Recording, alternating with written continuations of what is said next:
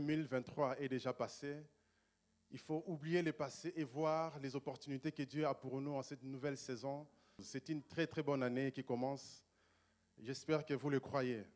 Si vous le croyez, cela sera ainsi. Amen. Parce que la Bible dit qu'il vous sera fait selon votre foi. Amen.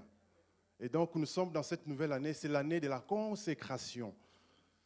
Et nous avons vu à quel point la consécration, c'est très important parce que nous sommes un peuple mis à part pour le Seigneur.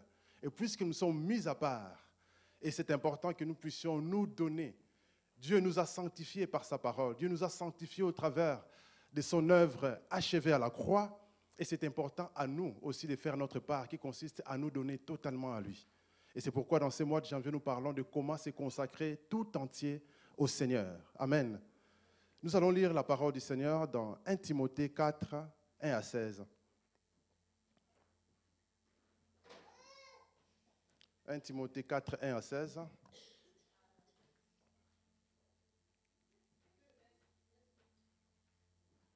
Lisons la parole de Dieu ensemble. Je vous prie de bien vouloir vous lever. Mais l'Esprit dit expressement que dans les derniers temps, quelques-uns abandonneront la foi pour s'attacher à des esprits séducteurs et à des doctrines des démons.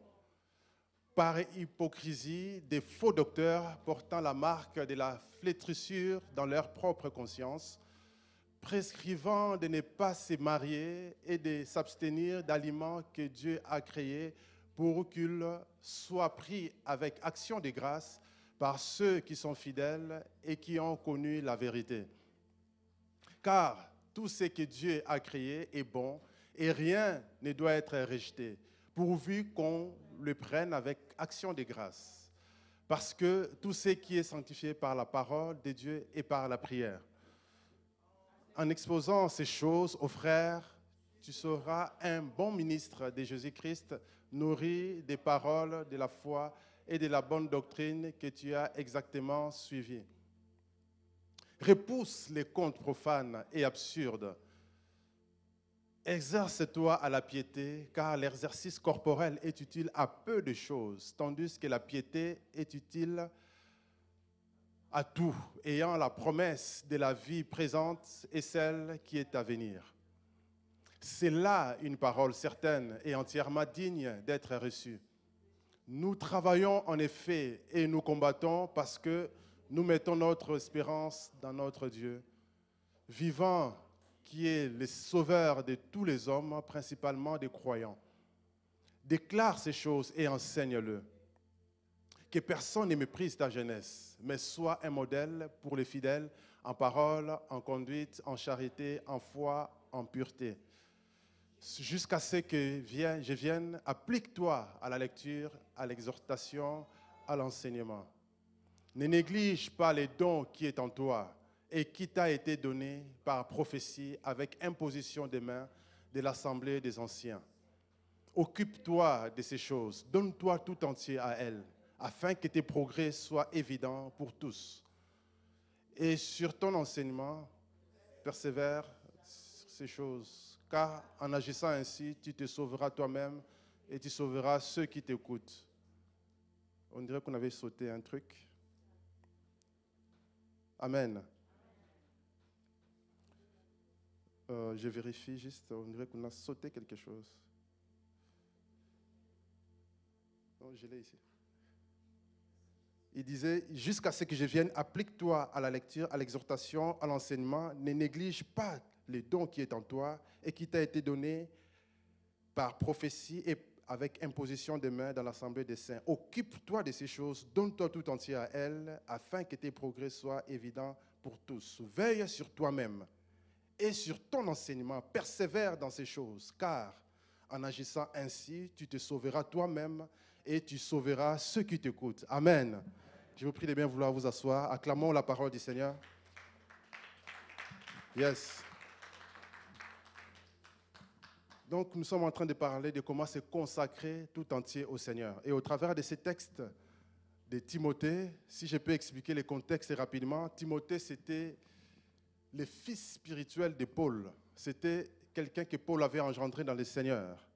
Et Timothée était moitié juif, moitié grec. Son père était grec et sa mère était juive, pieuse, Et il a hérité de la foi de son aïeul Loïs et de sa mère Eunice. Donc c'est quelqu'un qui marchait dans le Seigneur, qui a accepté le Seigneur au travers du ministère de l'apôtre Paul. Et donc il est devenu compagnon de Paul et c'était lui le responsable, le pasteur de l'église d'Éphèse. Et donc nous voyons que Timothée, c'était un serviteur de Dieu, un jeune pasteur qui servait Dieu. Et ici, l'apôtre Paul, lorsqu'il écrit cette épître, cette lettre à Timothée, c'est lorsque Paul était déjà en prison. Ça fait partie des derniers écrits de Paul, lorsqu'il était en prison à Rome. Et Paul était en train d'exhorter à Timothée. Effectivement, c'est un texte qui s'adresse aux serviteurs de Dieu. C'est pour ça qu'on appelle ça les épîtres pastoraux. Donc il y a un Timothée, des Timothée, Tite, ce sont des épîtres pastoraux. Mais si ça s'applique aux pasteurs, ça s'applique aussi à nous en tant qu'enfants de Dieu. Surtout en cette année de la consécration, c'est important que nous puissions nous consacrer. Et en lisant ce texte, nous voyons, ça parle de certaines recommandations que Paul adresse à Timothée. Et cela, c'est valable aussi pour nous aujourd'hui si nous voulons nous consacrer tout entier au Seigneur. C'est pourquoi dans ce texte, nous voyons comme vérité centrale, ce sont, nous voyons des actes à poser pour se consacrer tout entier au Seigneur. Donc au travers du message d'aujourd'hui, nous allons voir quelques actes à poser pour se consacrer tout entier au Seigneur. Amen. Alors, voyons, premier acte à poser pour se donner tout entier au Seigneur, c'est s'exercer à la piété l'exercice de la piété. Et ceci, nous le voyons déjà dès le verset 8, où c'est écrit, exerce-toi à la piété. L'exercice corporel sert à peu de choses. Pourquoi est-ce que Paul dit ça? Évidemment, nous sommes dans l'époque des Grecs. Les Grecs accordaient beaucoup d'importance au physique, au corps musclé. D'ailleurs, c'est eux qui ont inventé les Jeux olympiques. Ce sont des Grecs qui ont inventé les Jeux olympiques. Et donc, les sports étaient importants pour eux. Dans cette époque-là, les gens faisaient du sport. Ils faisaient du sport pour voilà, se conformer à cette culture, être en bonne santé, être bien musclé, avoir une belle apparence. Mais Paul souligne que ça, ça ne va pas te rapprocher de Dieu. Si certains font du yoga pour se sentir bien, nous, on n'a pas besoin de ça parce que Paul dit quoi? Il faut s'exercer à la piété. C'est ça qui est utile parce que la piété a des promesses pour le monde présent et pour le monde à venir. Alors, c'est quoi la piété exactement? Le mot piété vient du grec euseb qui veut dire respectueux, fidélité. Évidemment, lorsqu'on parle de la piété, on parle de cette révérence que nous devons avoir envers Dieu. Parce que le contraire de la piété, c'est l'impiété. Quelqu'un de pieux, c'est quelqu'un qui respecte Dieu, qui honore Dieu, qui sert Dieu, qui a de la révérence, qui est fidèle à Dieu. Et quelqu'un d'impie, qui déteste les choses de Dieu, ce sont les gens qu'on voit dans ce monde, qui blasphèment, qui insultent Dieu, qui n'aiment pas Dieu, qui sont irrévérencieux envers Dieu. Mais lorsque on veut se rapprocher de Dieu, on veut se consacrer au Seigneur, c'est important de s'exercer à la piété.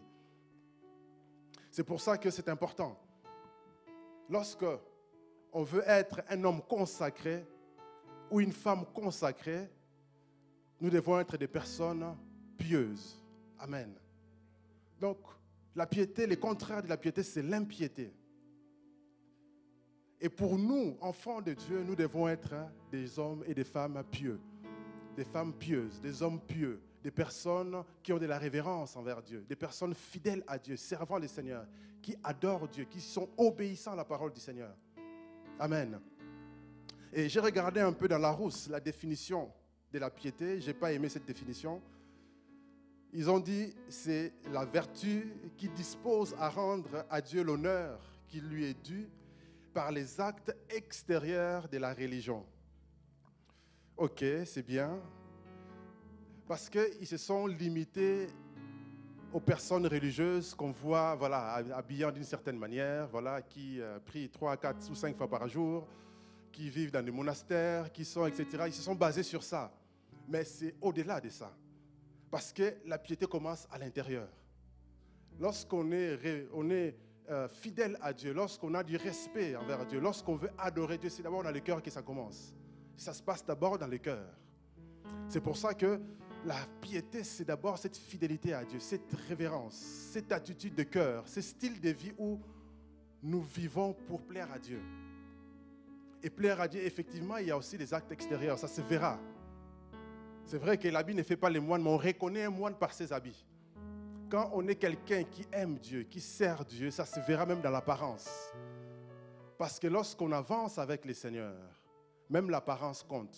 Quand vous lisez la Bible dans Lévitique, celui qui servait Dieu, les sacrificateurs, devait s'habiller d'une certaine manière.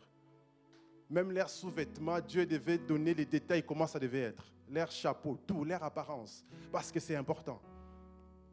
Parce que derrière l'apparence, cela reflète aussi le monde spirituel. Cela reflète. Quand on met des vêtements pour servir, il y a des vêtements pour les sacerdotes, ça s'appelle les vêtements euh, sacerdotaux. Il y a des vêtements pour aller travailler. Le militaire, lorsqu'il va en guerre, il ne va pas en jean. Il met la tenue qu'il faut, avec des bottes qu'il faut, les casques qu'il faut, parce que c'est la tenue appropriée pour faire la guerre. Un chirurgien qui veut opérer, il met aussi une tenue appropriée pour ne pas amener les microbes dans la salle d'opération. Et la même chose, lorsqu'on est enfant de Dieu, on est aussi vêtu d'une certaine manière. C'est un vêtement bien sûr spirituel qui reflète notre justice parce que le Seigneur nous a imputé sa justice. Et lorsqu'on devient enfant de Dieu, on devient saint, on devient un homme juste, une femme juste. Et du coup, on doit vivre dans la piété. Et donc la piété, c'est quelque chose de, très important. D'ailleurs, c'est un mystère. Et c'est ce que Paul dit à Timothée dans 1 Timothée 3,16. Il dit Et sans contredit, le mystère de la piété est grand. Dieu a été manifesté en chair, a été justifié en esprit, a été vu des anges, a été prêché parmi les nations a été cru au monde et a été élevé dans la gloire. Amen. Le mystère de la piété. Le mystère de la piété, c'est Jésus-Christ qui incarne la piété. Dieu s'est manifesté en chair. Il a habité parmi les hommes. Il a fait des miracles, des prodiges. Il a été justifié. Il est mort, il est ressuscité. Les anges l'ont vu parce que jusque-là, personne n'avait jamais vu Dieu. Dans l'Ancien Testament, on voit des théophanies, c'est-à-dire des apparitions de l'image qui ressemble à Dieu, notamment par l'ange de l'Éternel. Mais ce n'est pas lui Dieu, c'est juste une représentation de Dieu. Parce que personne n'avait jamais vu Dieu, jusqu'à ce que Emmanuel soit parmi nous, Jésus-Christ, né d'une femme vierge. Et il a marché sur cette terre. Il a accompli la volonté de Dieu. Il nous a révélé Dieu le Père. Et il est mort pour nous, pour nous racheter. Amen. Et le contraire de ces mystères de la piété, c'est ce qu'on appelle les mystères de l'iniquité. Et il y aura aussi un homme impie qui viendra sur la terre pour incarner le diable. C'est ce qu'on appelle plus tard l'antichrist. Mais nous, nous voulons réellement nous exercer à la piété, c'est-à-dire suivre le modèle de Christ, Jésus, qui est l'incarnation de la piété. Donc la piété, c'est vraiment un exercice spirituel. Lorsqu'on est un homme pieux, une femme pieuse, cela se verra. Il y aura un style de vie à avoir. Comme aujourd'hui, on parle beaucoup de routines. Certains ont l'air routine matinale. Chaque matin, ils font un certain nombre de choses. À midi, ils font un certain nombre de choses pour euh, transformer leur propre vie. C'est à la mode aujourd'hui, via les coachings. Mais nous aussi, en tant que des hommes et des femmes pieux, devons avoir un style de vie.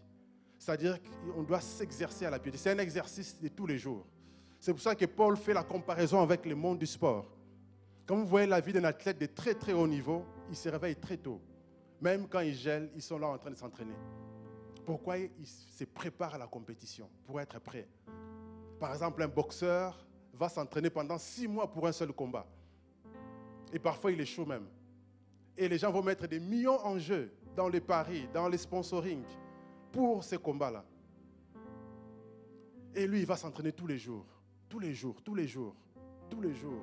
Et il y en a qui s'entraînent encore plus que tout le monde. J'écoutais une fois l'interview de Kobe Bryant. Il disait comment est-ce qu'il est devenu l'un des plus grands dans les baskets. Il s'est rendu compte que s'il s'entraîne comme tout le monde, il se réveille à 7 heures par exemple, voilà, il va s'entraîner à 8 heures, il revient, il prend son petit déjeuner, il fait la sieste, il revient, il peut s'entraîner des fois par jour. Mais il se rend compte si je me réveille encore plus tôt, je me réveille à 6 heures, il se rend compte qu'il peut s'entraîner encore une fois plus que tout le monde. Il s'est dit non, non, je vais me réveiller à 4 heures du matin. Il commence son entraînement à 5 heures. Et ainsi de suite, il pouvait s'entraîner trois fois plus que tout le monde. C'est pour ça qu'il a eu des résultats incroyables. C'est parce qu'il s'entraînait plus que tout le monde. Et la même chose dans le domaine spirituel, si on veut avoir plus de résultats. Parce que plus tard, on verra dans la conclusion que Paul dira, en faisant ceci, tes progrès seront évidents.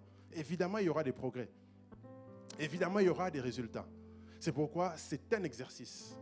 Si aujourd'hui, par exemple, la prière, tu n'arrives pas à faire cinq minutes, ce n'est pas grave. Prie, commence. La Bible est remplie plein de prières. Les psaumes sont des prières, sont des chants, des prières. Commence par là. Si tu ne sais plus quoi dire, prends ta Bible, commence à réciter ces psaumes-là. Ce sont des prières. Dans la Bible, il y a plein de prières. Il y a la prière de notre Père, c'est des prières. Commence à réciter. Tu t'entraînes, tu t'entraînes. Un jour, tu seras, tu te rendras compte que tu as déjà fait une heure de prière sans comprendre comment tu as fait. Et ainsi de suite. C'est un exercice. Il faut s'entraîner. Il faut s'entraîner. En faisant ceci, cela montre notre consécration. Parce qu'on ne peut pas se consacrer sans les actes. C'est pour ça que nous sommes en train de parler de ces actes. Et l'entraînement, tous les jours, s'entraîner à la piété. Il faut s'entraîner, s'entraîner. Et en faisant ceci, on se rapproche de Dieu. Parce que, en fait, l'exercice corporel, tout ce qu'on va faire là, c'est bien pour notre corps, pour notre santé. Mais ça ne nous rapproche pas de Dieu. Ce qui nous rapproche de Dieu, c'est l'exercice de la piété. Et la piété a une grande importance. En lisant la Bible, on se rend compte que toutes ces personnes qui ont transformé ces mondes, qui ont apporté les réveils, c'était des hommes et des femmes pieux. Par exemple, si nous voyons dans 1 Timothée 6,6, la Bible dit En effet, une grande source de gains qu'est la piété avec le contentement. C'est une grande source de gains, la piété. Une grande source. Et Dieu aime la piété plus que les sacrifices. Parce que parfois on aime les sacrifices. Mais comme je disais, la piété, c'est d'abord l'attitude de cœur. Et dans cette attitude, il y a l'obéissance notamment. C'est pour ça que Osée 6, 6 va nous dire, car j'aime la piété et non les sacrifices. Et la connaissance de Dieu plus que les holocaustes. Donc les actes de piété, c'est très important. Et cela constitue aussi une protection. Lorsqu'on est une femme pieuse, un homme pieux, cela c'est une protection. Pour ceux qui cherchent la protection, il suffit de s'exercer à la piété. Voyons par exemple, lorsqu'il y a eu des attaques en Israël le 7 octobre dernier. C'était atroce. Mais les premières victimes de cette attaque, c'était qui? C'est des gens qui sont partis faire la fiesta dans les déserts. En plus, un jour du sabbat. S'ils étaient restés chez eux, ils ne seraient pas morts par les Hamas. La cible de cette attaque, c'était des gens qui étaient dans des synagogues, parce qu'ils voulaient marquer un grand coup. Mais puisque ceux qui sont pieux, ils sont dans un endroit de prière, Dieu les a protégés. Et ceux qui s'étaient impies, qui se moquent de Dieu le jour du sabbat en train de faire la fiesta avec beaucoup de débauche, c'était des victimes du Hamas. Parce qu'ils étaient irrévérencieux envers Dieu. C'est pour ça que c'est très important de pratiquer la piété. Souvent, quand il y a des catastrophes, c'est souvent dans les endroits où il y a la fête là. Il y a eu des attaques à Paris, c'était dans un concert, des rock, une musique diabolique. Et les gens sont morts. S'ils étaient chez eux, en train de lire peut-être la Bible, ils seraient sauvés. Donc c'est très important de comprendre ça, que la piété, c'est très important. On n'est que gagnant lorsqu'on pratique, on s'exerce à la piété. Et en lisant la Bible, nous allons voir plusieurs personnes qui ont réellement pratiqué, se sont exercés dans la piété. On a vu comment ils ont apporté des grands changements, même dans l'histoire. Voyons par exemple Martin Luther, pas King, mais Luther, l'allemand, les réformateurs. C'était un moine. Il aurait pu être comme tous les moines, faire ce qu'on leur demande de faire, et puis voilà, il vit sa vie tranquillement. Mais lui, il aimait Dieu. Et il cherchait Dieu dans les monastères. Et il posait beaucoup de questions. Parce qu'à cette époque-là, on enseignait des indulgences pour être sauvé, voilà, et tu dois payer euh, toutes, toutes, sortes de choses à faire. Parfois, il fallait souffrir, marcher à genoux, etc., pour se sauver. Il a fait tout ça, mais il se rend compte qu'il n'est pas en paix. Il se rend compte qu'il ne trouve pas Dieu dans ces choses-là. Et il posait beaucoup de questions. Comment est-ce qu'on peut être sauvé? On lui dit, fais ça, fais ça. Il fait tout ce qu'on lui demande de faire. Et il revient toujours avec des questions. Il embêtait tellement tout le monde, supérieur, qu'on lui a dit, OK, va enseigner la théologie aux étudiants. Ça va t'occuper un moment comme ça, tout le monde sera tranquille. Ils n'auraient pas dû lui envoyer à enseigner la théologie. Parce que pour enseigner, il faut lire. Il est parti lire, étudier. Et c'est là qu'il va être au contact de la Bible. il va commencer à lire la Bible. Il va lire la Bible. Il se rend compte que non, mais tout ce qu'on nous raconte là comme dogme, ce n'est pas ce qui est écrit. Il est écrit dans Ephésiens qu'on est sauvé par la grâce, au moyen de la foi. Pourquoi est-ce que je dois faire toutes ces choses-là? Je n'ai pas besoin. Et ça va être le début de la réforme. Il va écrire des thèses. Il va les déclarer, les proclamer. Et tout le monde sera contre lui. Évidemment, il dira, moi aussi je suis contre vous.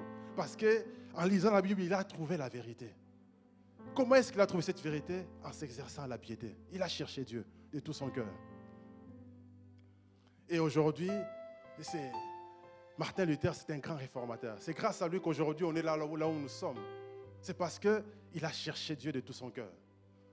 Et aujourd'hui, il y a le pentecôtisme aussi grâce à un homme qui a cherché Dieu, William Seymour, qui, a, qui était l'une des personnes que Dieu a utilisées lors de, du réveil d'Azusa Street à Los Angeles. Cet homme-là aussi cherchait Dieu. Il a appris que les dons du Saint-Esprit existent et qu'on peut parler en langue et que la puissance de Dieu peut se manifester. À cette époque-là, c'était des choses que personne ne voyait. Personne ne pouvait prêcher ces choses-là. Parce que les gens se limitaient au baptême des eaux. On est baptisé, c'est bon, on attend le ciel. Mais lui, il s'est rendu compte qu'il y, a encore une autre bénédiction. Les choses ne se limitent pas au baptême. Il y a autre chose, il y a une autre bénédiction. Et en cherchant Dieu, il a commencé à prêcher l'action du Saint-Esprit, la puissance du Saint-Esprit, les baptêmes du Saint-Esprit. Et en organisant des réunions à Azusa Street, ça a abouti à un grand réveil qui a touché le monde entier. C'est parce qu'il s'est exercé à la piété, à chercher Dieu. Et il a eu ces résultats-là. Amen. Alléluia. Et quand nous voyons dans la Bible les rois Ézéchias, par exemple, son père, c'était un homme impie qui détestait Dieu, qui adorait les Baals, les Astartés. Et c'était un homme qui a même offert ses propres enfants dans la vallée des Himons, sacrifice à Moloch. Il les a brûlés fer, par le feu. Un roi qui détestait Dieu. Mais lorsque son fils Ézéchias, à 25 ans, devient roi, il s'est mis à chercher Dieu. Il n'a pas voulu suivre la voie de son père. Il aurait pu suivre la voie de son père, la voie de la perdition. Mais lui, il a décidé de s'exercer à la piété. Il a décidé de suivre la loi de Dieu. Il a décidé de servir Dieu. Il a décidé de remettre le culte du Seigneur. Il va restaurer les, lieux du culte. Les temples étaient fermés. Les temples étaient souillés par les idoles. C'était fermé. Il n'y avait plus le culte en Israël. Les Lévites qui chantaient des cantiques étaient au chômage. Mais lui, lorsqu'il arrive, il va restaurer l'adoration. Il va restaurer l'adoration. Il va restaurer les cultes. On va recommencer à adorer Dieu dans les temples. On va nettoyer les temples de Dieu. Et les chants vont recommencer à retentir comme à l'époque de David, son père. Lui, il a décidé de suivre les voies de David, qui était l'homme selon le cœur de Dieu. Et il va décider de s'exercer à la piété, de servir Dieu, de remettre le culte, de recommencer les sacrifices. Parce que lorsqu'on parle de la consécration, il y a les sacrifices. Puis le premier sacrifice, maman nous l'a enseigné la, semaine dernière, c'est s'offrir soi-même comme un sacrifice vivant, sain et agréable à Dieu. C'est ça le culte que Dieu agrée. Et tout commence par là. Et il y aura restauration. Il y a une restauration de l'adoration. Ils vont commencer à offrir des sacrifices. Il y avait tellement de sacrifices qu'il n'y avait pas assez de lévites pour travailler, pour offrir ces sacrifices-là. Et du coup, même à la fête des Pâques, on a dû prolonger la fête des Pâques sept jours supplémentaires. Le réveil est revenu en Israël. Les gens ont recommencé à adorer Dieu. Et les autres nations ont commencé à venir aussi adorer Dieu dans les temples. C'était extraordinaire. Tout ça parce qu'il a décidé lui-même de chercher Dieu. Parce qu'on peut venir des familles où il y a la sorcellerie. On peut venir des familles où les gens n'aiment pas Dieu, mais décident d'aller à contre-courant.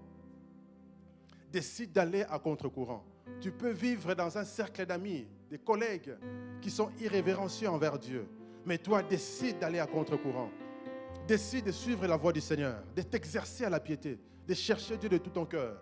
Et c'est là que tu verras Dieu. Parce que la Bible déclare, si tu me cherches de tout ton cœur, tu me trouveras. Vous me chercherez, si vous me cherchez de tout votre cœur, vous me trouverez. Mais il faut commencer par cet exercice. S'exercer à la piété. Et c'est ce qu'Ézéchias a fait pour restaurer Israël. On verra qu'il n'a pas suivi l'idolâtrie de son père. Il a suivi le modèle de David. Il y a toujours des modèles à suivre. Même si dans ta famille, il n'y a pas de modèle. Même si tu as grandi sans père, il y a toujours des figures paternelles. Dieu est ton père. Il a renversé les hôtels sataniques des balles, des idoles, des, idoles qui étaient en Israël. Et il a purifié, il a restauré les temples. Et les premiers temples à purifier, c'est notre corps. Et c'est important de, de purifier son propre corps par la prière, par la parole du Seigneur.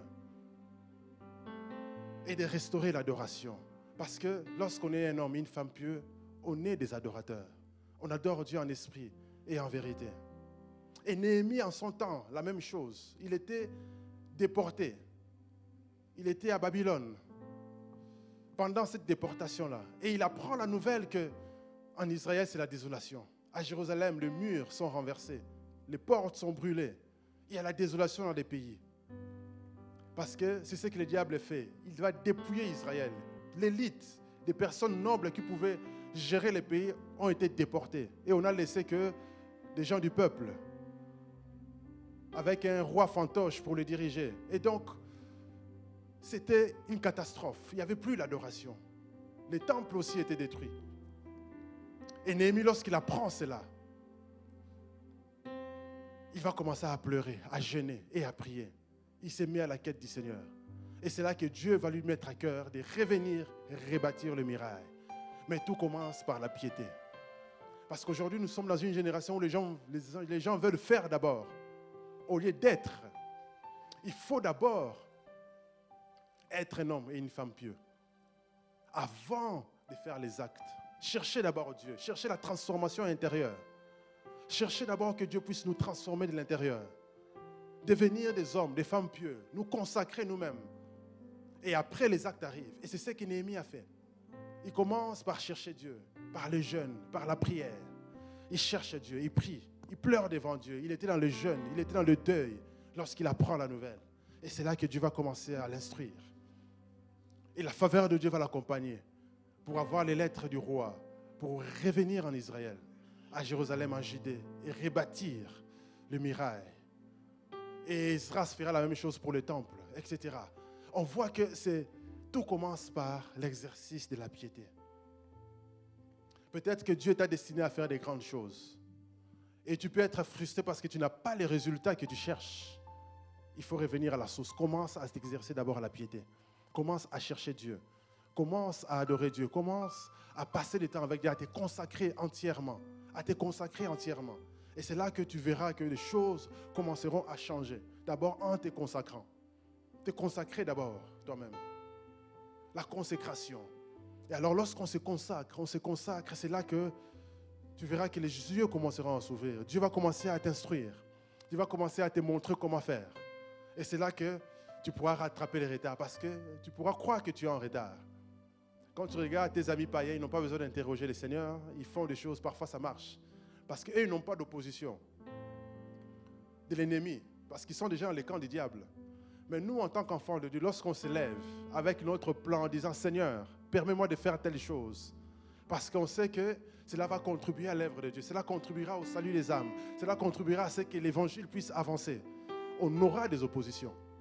C'est pour ça que c'est important de les faire avec Dieu, de ne pas faire les plans sans Dieu, comme nous prions chaque soir en disant prions pour que nous puissions faire des projets avec Dieu, ne pas faire nos projets sans Dieu. J'ai déjà fait des projets sans Dieu, ça a échoué et c'est là qu'on a des regrets. Mais lorsqu'on fait des projets avec Dieu, même s'il y a des oppositions, ça marchera toujours. Parce que lorsque Dieu est avec toi, même tes ennemis seront pour toi. Même les ennemis commenceront à travailler en ta faveur. Et plus tard, ils vont se rendre compte qu'ils ben, t'ont déjà fait du bien. Trop tard. Parce que Dieu t'approuve. Et il va disposer même le cœur des ennemis. C'est ce qui arrive à Néhémie. Lorsqu'il arrive, le roi va lui mettre des lettres même s'il y avait des oppositions en Israël, c'était, il y avait des oppositions terribles. Ça me rappelle nos pays en Afrique où lorsque tu viens avec des projets pour faire du bien, tu te rends compte qu'il y a des gens qui ne veulent pas que tu fasses du bien. Parce que les désordres et la crise qu'il y a dedans, ça profite à ces gens-là.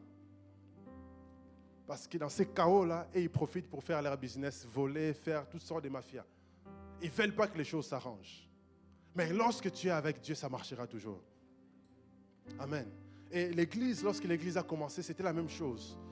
La Bible nous dit dans les actes des apôtres qu'ils étaient tous ensemble. Ils étaient ensemble. Tous ceux qui acceptaient la parole, dans Acte 2, à partir du verset 41, on dit qu'ils étaient ensemble. Tous ceux qui ont accepté l'évangile, ils se sont fait baptiser. Et le nombre des disciples augmentait.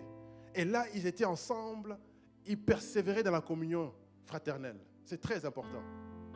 La communion fraternelle était là. Ils s'encourageaient ensemble, ils priaient ensemble, ils méditaient la parole ensemble, ils mangeaient ensemble la fraction du pain. Ils se voyaient quotidiennement. Et Dieu ajoutait tous les jours ceux qui étaient sauvés. Ils priaient, ils jeûnaient, ils partageaient, les partages. Ça fait partie des actes de piété. Ils partageaient ensemble. Il n'y avait plus d'indigents parce qu'on prenait soin de tout le monde. Ils priaient, ils priaient. Et Dieu s'est manifesté puissamment. Il y avait des signes, des prodiges et des miracles. Parce qu'il les faisait ensemble. C'est pour ça que nous tous, là, si on se lève, on se dit, on va tous prier. On va tous se connecter, prier. On va tous chercher Dieu. Il va se passer quelque chose. La prière, ce n'est pas que pour une certaine catégorie de personnes. Oh non, c'est pour eux. Laissez-le prier. C'est pour nous tous. La méditation de la parole, c'est pour nous tous. Lorsque nous tous, nous nous mettons ensemble à chercher Dieu, quelque chose va se passer. Amen. Alors quelqu'un va se dire, mais comment est-ce que je peux devenir cet homme pieux, cette femme pieuse? Comment? Tout commence par la grâce de Dieu. Parce que tout est grâce. On ne peut, on ne peut pas faire des efforts par nous-mêmes. Si on fait des efforts par nous-mêmes, ça devient la religion. Et on va se fatiguer. Mais tout est grâce. Tite 2, versets 11 à 12 nous dit, car la grâce de Dieu, source du salut pour tous les hommes, a été manifestée. Elle nous enseigne à renoncer à l'impiété et aux convoitises mondaines et à vivre dans les siècles présents selon la sagesse, la justice et la piété. C'est la grâce de Dieu qui fait ça. Donc si je décide par moi-même, par mes propres forces, à un moment donné, je vais craquer. Et ça, c'est ce qui arrive à des gens qui se mettent dans des religions. C'est pour ça que vous entendez quelqu'un, ah, j'ai essayé d'être chrétien, mais voilà, euh, ça n'a pas marché. Je suis musulman aujourd'hui. Et il essaye un peu d'être musulman à un moment donné, cinq prières par jour, les ramadans. Il en a marre, lui aussi. Il va essayer le bouddhisme. Et ainsi de suite. On lui dit de ne plus manger la viande. Il essaye un moment. Un moment, il craque. Et il cherche encore une autre religion, ainsi de suite. Ça, c'est parce qu'on s'efforce par soi-même. Et on n'arrivera jamais. Mais la Bible déclare la grâce de Dieu. C'est-à-dire que lorsque on accepte Jésus-Christ et on laisse le Seigneur Jésus-Christ nous guider, lui-même, il va nous instruire. Sa grâce descend sur nous. Il nous donne la force de prier. Même quand on n'avait pas envie de prier, on s'est dit on va prier seulement cinq minutes et dormir. On se rend compte qu'on a prié longtemps. Même quand à un moment donné, on s'est dit tiens, je vais lire un peu la Bible. Et tu lis, tu te rends compte que le Seigneur commence à t'instruire. Et ça devient très intéressant. Et ça, c'est la grâce qui fait ça. Notre part, c'est de saisir la grâce. Notre part, c'est de nous disposer pour que la grâce agisse en nous. C'est d'accepter la grâce, Jésus-Christ, et de nous laisser guider par lui, de lui dire, Seigneur, aide-moi, j'aimerais prier, j'arrive pas, aide-moi. De nous disposer, parce que le Saint-Esprit, on l'appelle le consolateur. Un consolateur, qu'est-ce qu'il fait? Il console. C'est pour ça qu'il ne faut pas hésiter de venir dans la présence du Seigneur et lui avouer tout, lui parler. Que le Saint-Esprit devienne ton psy, c'est lui qui t'écoute qui devienne ton ami, celui qui, à qui tu, livres tes secrets. Et c'est là qu'il va commencer à t'instruire. Et tu verras la grâce commencer à agir dans ta vie. La grâce, on a besoin de la grâce pour marcher dans cette piété. Et le Seigneur commencera à te guider. Toi qui n'as jamais gêné, tu verras qu'un jour, le Saint-Esprit te met à cœur de gêner. Et tu te rends compte que tu as tenu bon toute une journée sans manger. Et tu as même envie d'enchaîner un deuxième jour, et ainsi de suite. Ça, c'est la grâce c'est parce que tu t'es laissé disposer par la grâce du Seigneur. Donc, on n'est pas dans la religion pour s'efforcer. Non, non, c'est dispose-toi. Commence à te disposer les matins, les soirs, quand tu as le temps libre, de te disposer. Tu es dans les transports. Ouvre ton application Bible. Commence à dire cet esprit, instruis-moi, j'aimerais comprendre. Commence à poser des questions et tu verras que la grâce va commencer à agir. La grâce commencera à agir. Parce que si tu t'efforces par toi-même, tu n'arriveras pas. On a besoin de la grâce, source du salut. Et cette grâce est disponible. Il suffit de demander, il suffit de te connecter, il suffit de parler au Seigneur dans ta prière et il va se manifester. Deuxième moyen de, de vivre cette piété, c'est par la divine puissance, la puissance de Dieu. Et c'est ce que Pierre nous dit dans 2 Pierre 1, 3. Il dit comment sa divine puissance nous a donné tout ce qui contribue à la vie et à la piété, au moyen de la connaissance de celui qui nous a appelés par sa propre gloire et par sa vertu, lesquels nous assurent de sa part les plus grandes et les plus précieuses promesses, afin que par elles vous deveniez participants de la nature divine, en fouillant la corruption qui existe dans ce monde par la convoitise. Lorsque cette puissance divine vient sur toi, il te pousse à vivre dans la piété, à renoncer au péché, à renoncer à la convoitise, à vivre selon Dieu, à vivre selon la parole, à vivre selon les principes de Dieu. C'est la puissance de Dieu. Mais il faut se disposer à cette puissance. Lorsque nous venons dans le lieu de culte, nous adorons Dieu, nous nous disposons à cette puissance pour que cette puissance agisse en nous.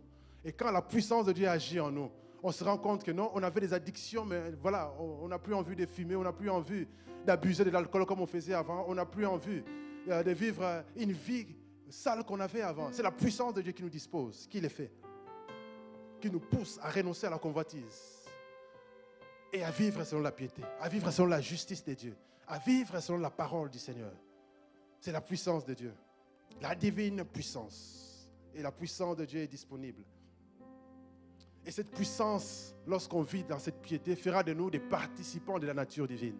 Je ne sais pas si vous comprenez cela, participants de la nature divine. Ça veut dire que tu vas vivre comme Dieu sur la terre, comme Jésus, qui est l'incarnation de la piété, qui a vécu sur la terre sans péché, qui a vécu sur la terre pour nous révéler les pères, pour nous montrer l'exemple, qui a moyen de vaincre le péché, qui a moyen de dominer ce monde rempli d'iniquité, de péchés, des ténèbres. Il y a moyen de manifester la lumière là où il y a les ténèbres.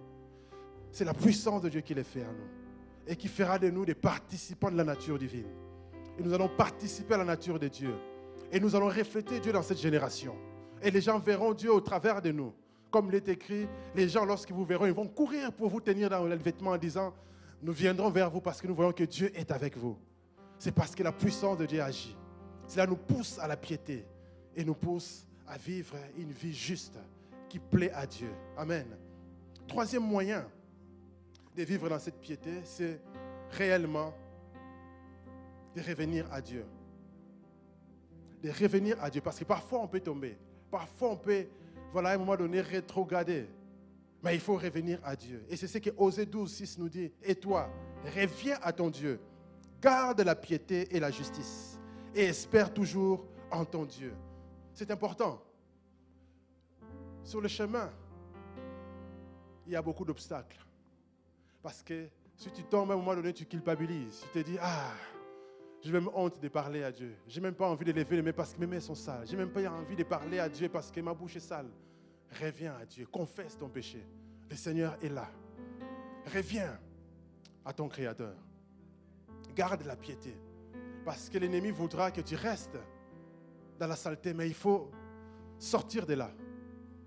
Il faut prendre courage de se réveiller, de se relever et de recommencer encore. Parce que la grâce est disponible et c'est disposé dans la grâce de Dieu. Il faut revenir au Créateur, revenir à Dieu, c'est important. Parce que sur la terre, il y a beaucoup d'obstacles. À un moment donné, le diable mettra la pression sur toi. Une pression, une pression. Tu peux craquer. C'est vrai, tu peux craquer, mais relève-toi. Reviens à ton Créateur. Garde la piété. Parce que c'est important, il y a des gains incroyables. C'est important de garder cette piété. C'est important de marcher selon Dieu. Et c'est là que lorsqu'on le fait, frères et sœurs, on verra Dieu se manifester en nous. Amen. Le temps est avancé, il y a d'autres points. Je vais vous les citer. Comme ça, vous allez continuer la méditation chez vous, chez vous à la maison. Deuxième acte à poser pour se donner tout entier au Seigneur, pour se consacrer tout, tout entier au Seigneur, c'est d'avoir une conduite exemplaire. C'est conduire de manière exemplaire. Deuxième acte à poser, c'est conduire de manière exemplaire. Et lorsqu'on se conduit de manière exemplaire, on va devenir un modèle. Un modèle à parole, un modèle en acte, un modèle en fidélité, un modèle, même si on est jeune. Parce que parfois, quand on est jeune, on peut mépriser votre jeunesse. Les gens vont dire Ah, toi là, tu es trop jeune, tais-toi.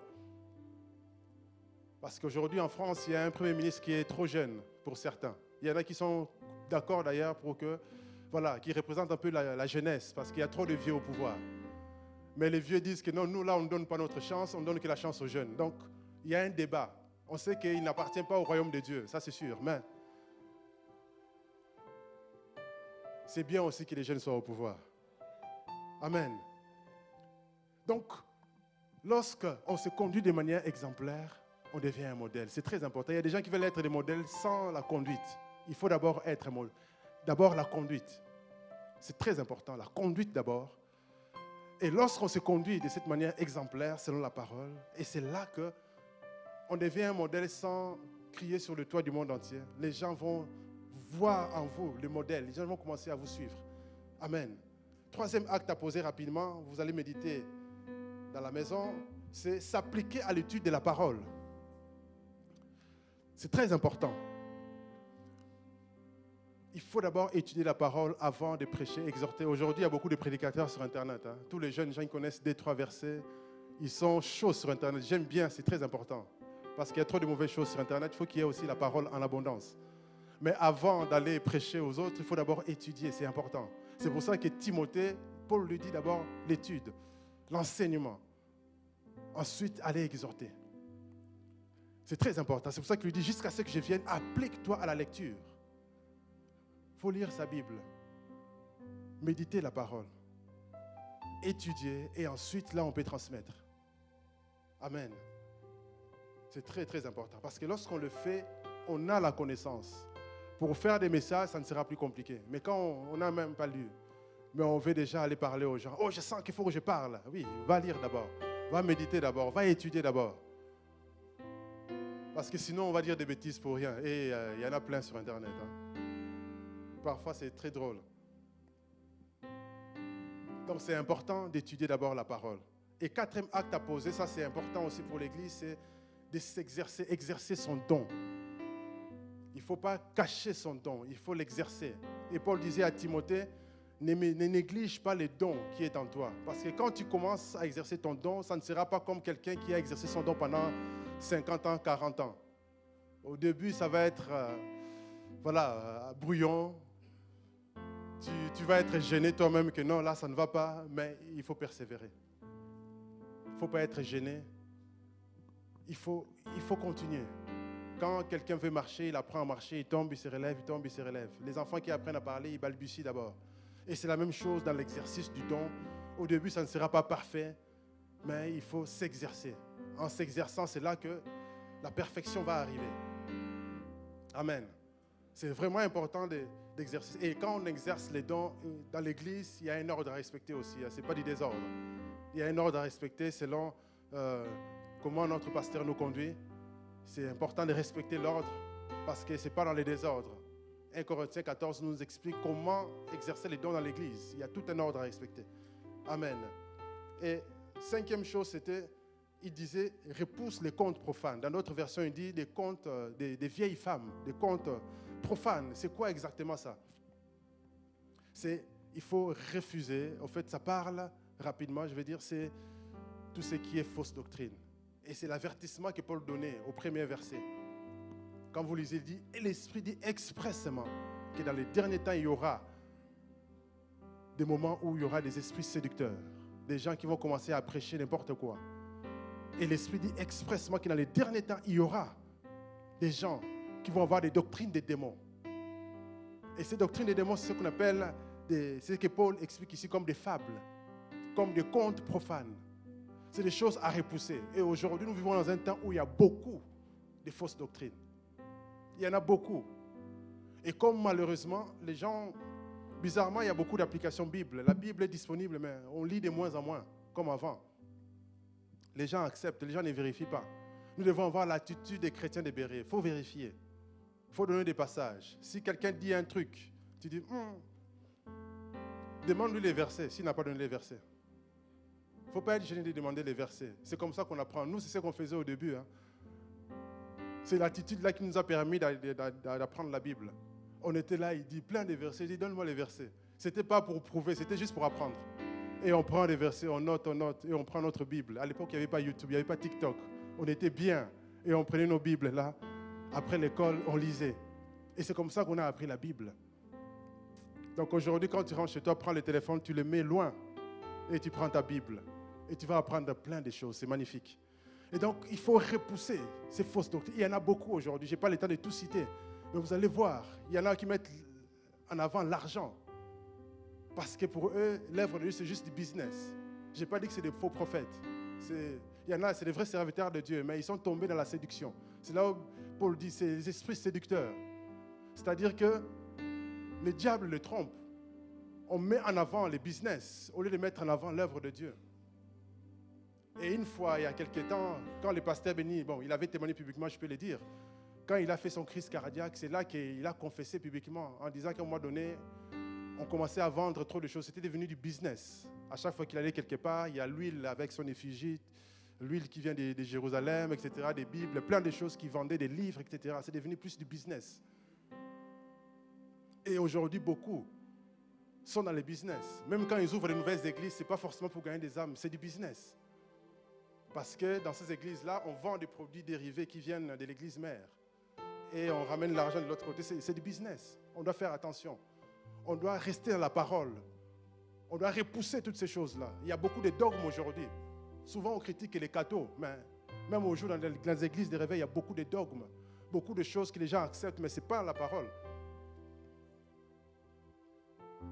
C'est pour ça qu'il faut revenir à la parole. Par exemple, quand on parle de tout ce qui est impactation, oh non, pour que ton ministère avance, il faut absolument te faire impacter par quelqu'un de fort, tout ça. Blablabla. Tu dois avoir une couverture spirituelle. Et tu vois les gens qui courent à gauche et à droite quand il y a des réunions pour aller se faire impacter, pour être sous la couverture d'un grand pasteur là. Si tu regardes la Bible là, Pierre, l'apôtre Pierre, qui était sa couverture spirituelle Jésus était monté. Est-ce qu'il n'a pas fait des exploits avec Dieu? Si. Nous, on est à El Shaddai ici. Notre couverture spirituelle, si il faut utiliser les termes, c'est notre pasteur. Il ne faut pas chercher des, des, histoires ailleurs. Parce que beaucoup de gens tombent dans les pièges. Tu es ici à l'église et tu dois aller chercher une couverture euh, en Afrique ou euh, dans d'autres continents. Mais tout ça, pourquoi les gens le font? Parce qu'il y a aussi des raisons de business. Parce que la dîme maintenant, au lieu de donner ici, tu donnes là-bas. Après, il faut aller chaque année. Il faut que tu viennes pour qu'on te bénisse. Sinon, ton année va échouer. Non, il faut arrêter. On appartient à l'Église. Au lieu de chercher des pères spirituels, je ne sais pas où, notre pasteur est notre père spirituel. Ce n'est pas à chercher ailleurs. Oh, la protection, oh, la couverture, c'est ici. Si tu sors de l'église, tu sors de la couverture. Non, mais parce que les gens sont troublés parfois. Ils cherchent des solutions en gauche. Non, non, la solution est là. Suis la Bible. Viens à l'église, suis la Bible. Tu verras que tu n'as pas à chercher ailleurs. Quand même quand la solution traîne. Vous croyez qu'à l'époque de Jésus, les choses ne traînaient pas aussi? Les choses traînaient. Mais parce qu'à un moment donné, Dieu veut éprouver ta foi. Il veut voir jusqu'où tu vas lui faire confiance. Dieu veut voir que malgré tes problèmes, tu lui fais toujours confiance. C'est l'épreuve. Il faut rester fidèle à Dieu. C'est ça la piété. Amen. Donc c'est important de, rester dans la parole, de, repousser ces, ces fables, ces fausses doctrines qui viennent. Il faut faire attention. Amen. Il y a beaucoup de choses à dire, mais on va s'arrêter là, on va prier. En faisant ces choses, frères et sœurs, c'est là qu'on verra notre progrès. Et on va se sauver nous-mêmes. Et on va sauver les autres. Parce que même si on est serviteur de Dieu, si on ne lit plus sa Bible, on n'exerce plus la piété, ben on risque de se perdre. C'est pour ça qu'à la fin, Jésus disait quoi? Il y en a qui viendront. J'ai prêché en ton nom. Mais Jésus dit, hé, hé, hé, je ne te connais pas. Parce qu'ils ont oublié l'essentiel, s'exercer à la piété. Lèvons-nous, frères et sœurs, nous allons prier. Que Dieu puisse nous aider, que sa grâce nous aide à nous donner tout entier à lui. Parce que ce n'est ni par la force, ni par la puissance, c'est par son esprit. Prions que le Seigneur nous accorde la grâce de vivre, de nous donner tout entier à lui. Prions, frères et sœurs. Seigneur, notre Dieu, merci pour ta parole. Aide-nous. Nous ne voulons pas, Seigneur, être des chrétiens séduits par l'ennemi. Mais nous voulons nous donner tout entier à lui. Nous voulons, Seigneur, nous donner à toi à fond. Aide-nous, Seigneur, parce que nous savons que ce n'est pas facile. Nous avons besoin de ta grâce. Nous avons besoin de ta puissance divine. Nous avons besoin de ton Esprit Saint le consolateur. Aide-nous. Aide-nous, Seigneur, à marcher selon ta parole. Aide-nous, Seigneur, à faire ce qui est conforme à ta parole. Aide-nous, Seigneur, à vivre selon ta parole. Parce que ta parole est la vérité. Saint-Esprit de Dieu, agis en nous. Remplis-nous, guide-nous. Au nom de Jésus. Aide-nous, Esprit du Seigneur. Nous avons besoin de toi. Nous avons besoin de toi. Ô Saint-Esprit de Dieu, manifeste-toi. Au nom de Jésus-Christ. Esprit du Seigneur, manifeste-toi. Saint-Esprit, étends ta main au nom de Jésus. Au nom puissant de Jésus. Au nom puissant de Jésus. Seigneur, aide ton Église, aide-nous. Aide-nous, Seigneur, à nous donner tout entier, à nous donner totalement. Là où on a fait encore le doute, là où on était encore trop charnel, aide-nous, Seigneur, à revenir à la parole. Là où on était tombé, aide-nous à nous relever. Quand il est écrit, le juste tombe sept fois, sept fois il se relève. Aide-nous à nous relever encore, encore et encore, et à s'exercer à la piété, à se conduire d'une manière exemplaire, à ne pas négliger les dons que tu as placés en nous. Aide-nous, Seigneur, à repousser ces fausses doctrines, ces fables, et à embrasser ta parole, et à marcher selon ta parole, et que ta parole soit la vérité, soit l'autorité qui guide nos vies, qui drive nos vies, au nom de Jésus-Christ. Bénis ton Église, Seigneur. Garde-nous, ô Dieu, dans le nom de Jésus.